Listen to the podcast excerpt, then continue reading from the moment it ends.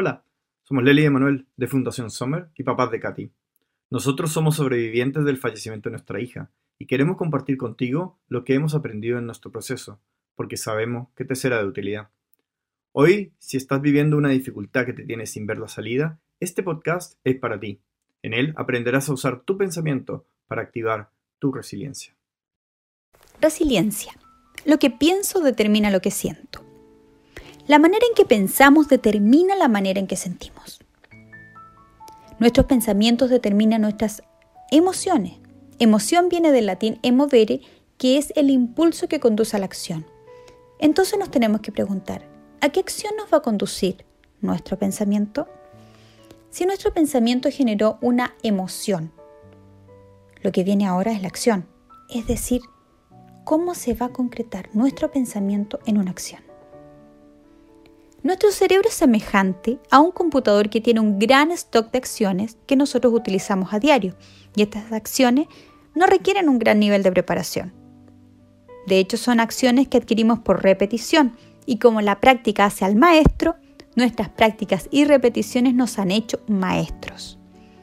Y como maestros contamos con un stock de acciones y algunas exigen un nivel más alto de preparación y conciencia y otras no ya que tienen su base en la simple repetición. Y aquí nos aparecen dos tipos de acciones que utilizamos a diario, los hábitos y las rutinas. Hábito es un modo especial de proceder que fue adquirido por repetición o reincidencia. Dado al gran nivel de repetición consciente, se convierte en una costumbre que aceptamos, reconocemos, valoramos y es una tendencia instintiva es un aspecto externo o préstamo que adquirimos y ahora lo hacemos nuestro.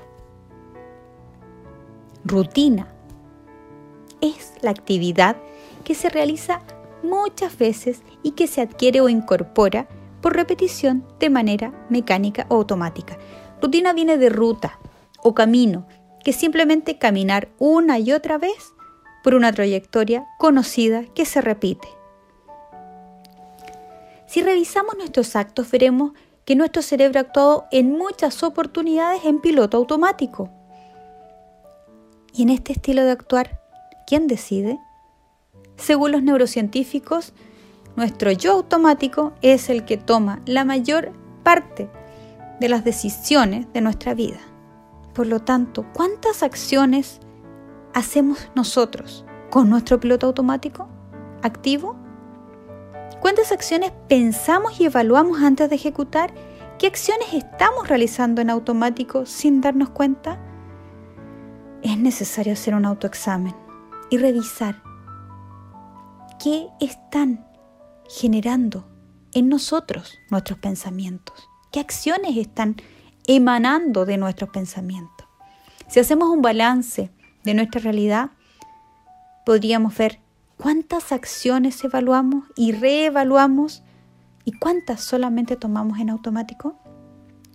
Einstein decía, si quieres algo distinto, no hagas siempre lo mismo. Seguramente él había sorprendido a ese piloto automático tomando decisiones por él y actuando deliberadamente.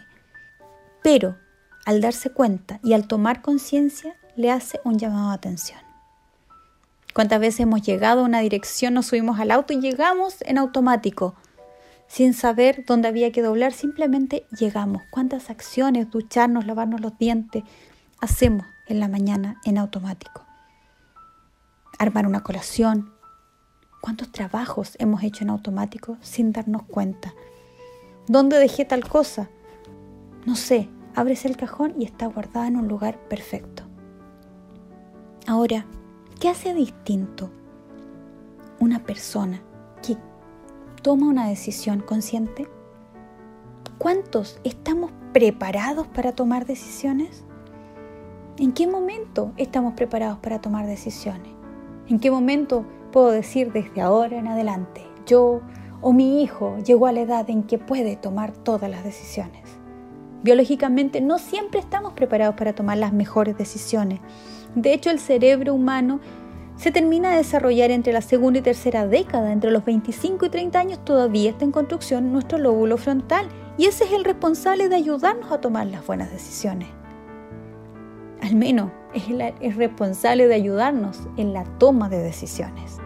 Ni la edad, ni nuestras capacidades, ni nuestra preparación, nada nos habilita. No hay un seguro de garantía que nos diga vas a tomar las mejores decisiones en el momento oportuno. Pero, ¿qué hace distinto una persona resiliente? Las personas resilientes, al igual que todas las personas, actúan de manera inesperada. Pero lo que hacen es cambiar su frecuencia, como el dial de una radio. Cambia la frecuencia y comienzan a escuchar otra música distinta. Lo esperado, lo normal, socialmente, es ver cómo ante una gran dificultad una persona se destruye, se hunde en dolor, pero la persona resiliente, aún con dolor, redirige, cambia la frecuencia, cambia su acción en una nueva dirección, le da otra ruta, pero una ruta que quizás no tiene considerada. ¿Por qué la cambia? Quizás por distintos motivos personales, por aprendizajes previos, porque vio ejemplos en su familia, en sus padres, en su historia, porque activó el instinto de supervivencia en vez del piloto automático. Las personas resilientes reevalúan la realidad, es decir, no aceptan quedarse con lo que les diga o les ordene su piloto automático. Las personas resilientes parten por aceptar un nuevo desafío y es el responder el para qué y dejar de responder los por qué que las hunden y justifican el fuerte dolor que están sintiendo. Las personas resilientes enfrentan una nueva manera de pensar la realidad y la elaboran hasta llegar a combatirla de una manera constructiva y no destructiva para poder cambiar positivamente lo que están sintiendo. No porque sean tan positivos, sino porque necesitan reconectarse con la vida. Y muchas veces también con la salud. Generalmente nosotros vivimos pidiendo recompensa. Hago esto a cambio de esto. Pero en situaciones de crisis el mundo se detiene cambian las prioridades y nadie está dispuesto a darte nada. Y tampoco tienes ninguna moneda que dar a cambio para ofrecer. Comienza la angustia. ¿Y qué hacemos para manejar de alguna manera la angustia? Número uno, actuar en automático. Generalmente partimos utilizando la negación para evitar toda la angustia y el miedo. ¿Cómo estás? Bien. ¿Qué te pasa? Nada. Pero el cuerpo dice lo que la boca se calla y comienza el dolor físico y el sufrimiento mental. La angustia, si no somos capaces de ponerla en palabras, tiene la alta probabilidad de salir en violencia. No porque no veamos el brote de una planta donde yo sé que planté la semilla, si pasa una semana y no vemos que sale nada, no quiere decir que la semilla que yo planté no existe. Está ahí, pero hay que darle tiempo. Las personas resilientes necesitan tomar ese tiempo para estar conscientes de que la semilla está ahí.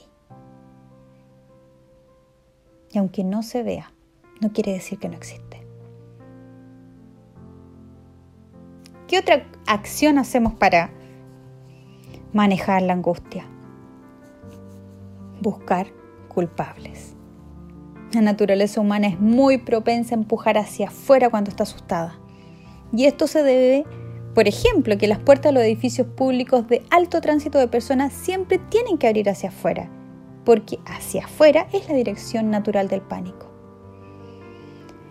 Pero, ¿qué acciones realmente realiza una persona resiliente que la hacen levantarse por sobre el resto? Una persona resiliente busca curarse del dolor, busca unión, busca estar junto a los aquellos que son sus vínculos valorados, busca construir válvulas de escape sanas. No estas válvulas de escape como drogadicción, alcohol que te destruyen, que parece que son el camino al cielo pero terminan siendo el infierno. Busca tener amigos, posiblemente nuevos, porque en las situaciones más difíciles cuando todos los amigos desaparecen. Y si uno o dos se quedaron, quizás son los realmente amigos. Las personas resilientes buscan construir espacios de placer, un espacio seguro donde poder reaprender a disfrutar, a conectarse nuevamente con el gozo, porque la situación quizás fue tan fuerte que lo desconectó con el gozo.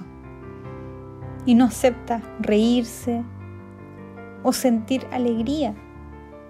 Quizás porque incluso la culpabilidad de sentirse bien le dice tienes que sufrir, porque eso, el sufrimiento, es socialmente aceptado. Las personas resilientes desarrollan rituales familiares para generar recuerdos que activen paz.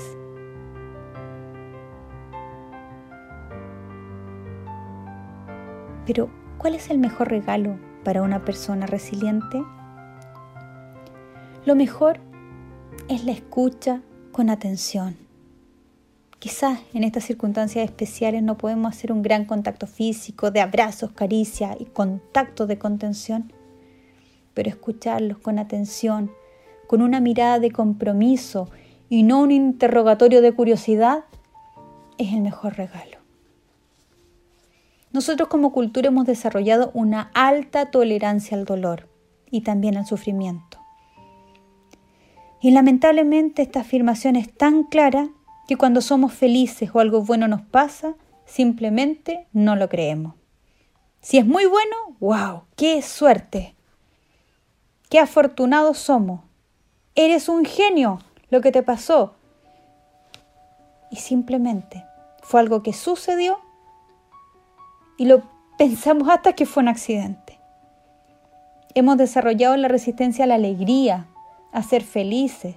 Incluso es sospechoso vivir con una felicidad intensa. Si están muy contentos, qué raro, algo está pasando. Qué extraño que estén felices si estamos en un momento de angustia. Aunque la fórmula biológica es que mientras más felices sentimos menos miedo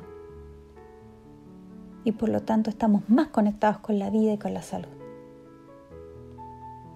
Pero algo increíblemente importante es que en tiempos de crisis necesitamos ser flexibles. Para activar resiliencia, la rigidez en el actuar y en el pensar nos desfavorece. Y la gran oportunidad que tenemos es aceptar que tenemos que ser flexibles. ¿Por qué es necesaria e indispensable la flexibilidad? Porque omitir, ignorar, evitar, saltarme los momentos que me causan gran dolor es como inflar un globo consciente de que no va a explotar porque yo lo estoy inflando. Y pese a todo el aire que le ponga, no va a explotar.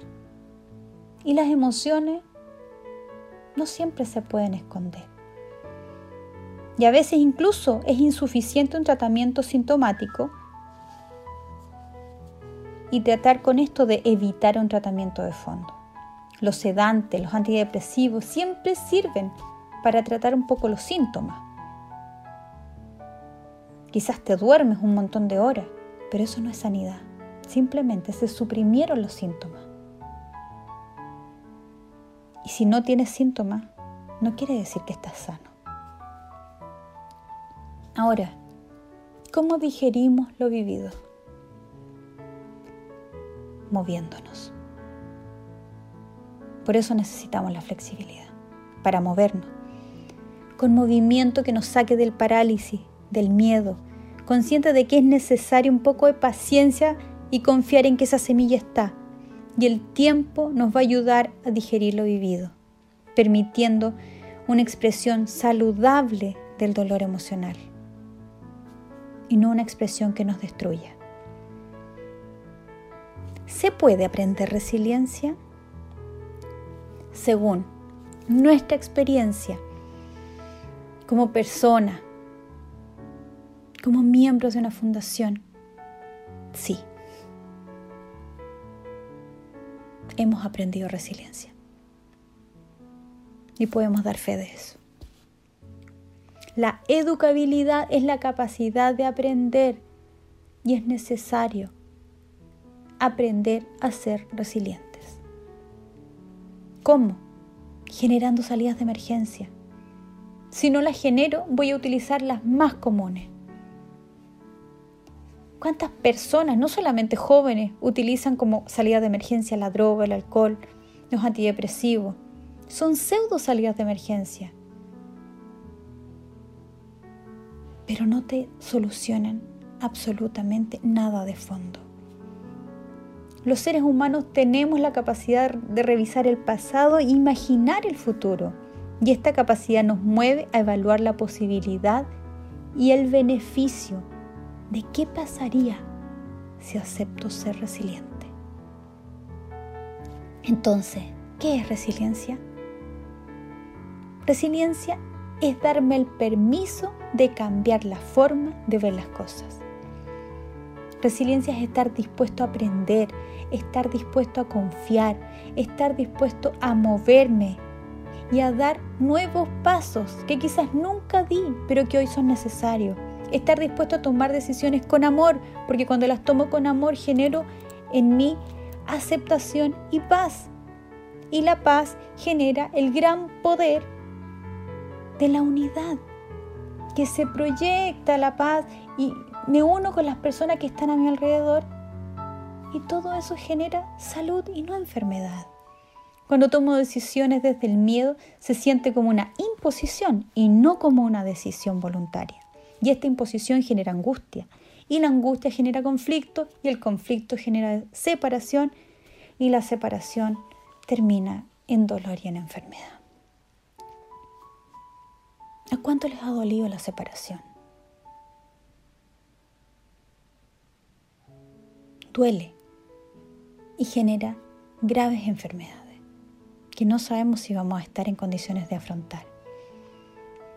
Resiliencia es estar dispuesto a no victimizarnos, a no sobre reaccionar.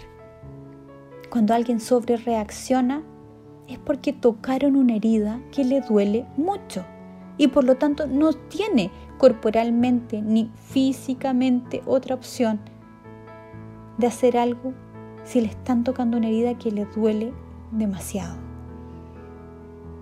Resiliencia es estar dispuesto a soltar el ego. ¿Por qué? Porque el ego no razona, el ego no comprende y soltamos y nos bajamos de la egolatría.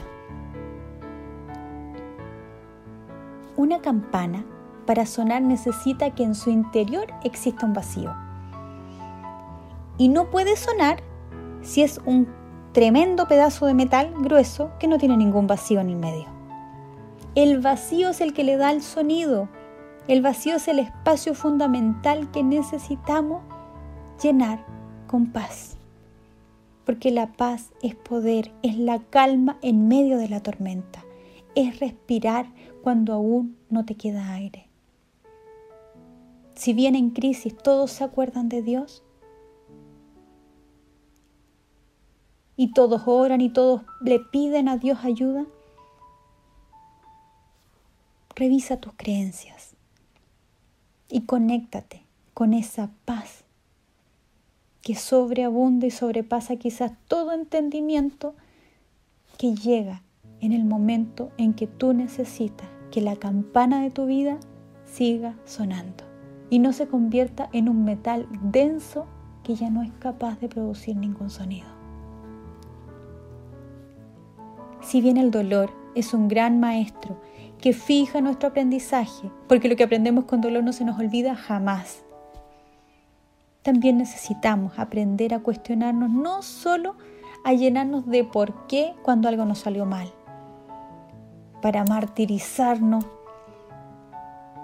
y decirnos, tú tienes la culpa y destruyete y mereces este dolor, también tenemos que entender que el dolor nos activa. Es increíblemente lo bueno cuando nos sucede algo bueno. Respiramos profundo ah, y nos relajamos. Pero el dolor nos pone en movimiento.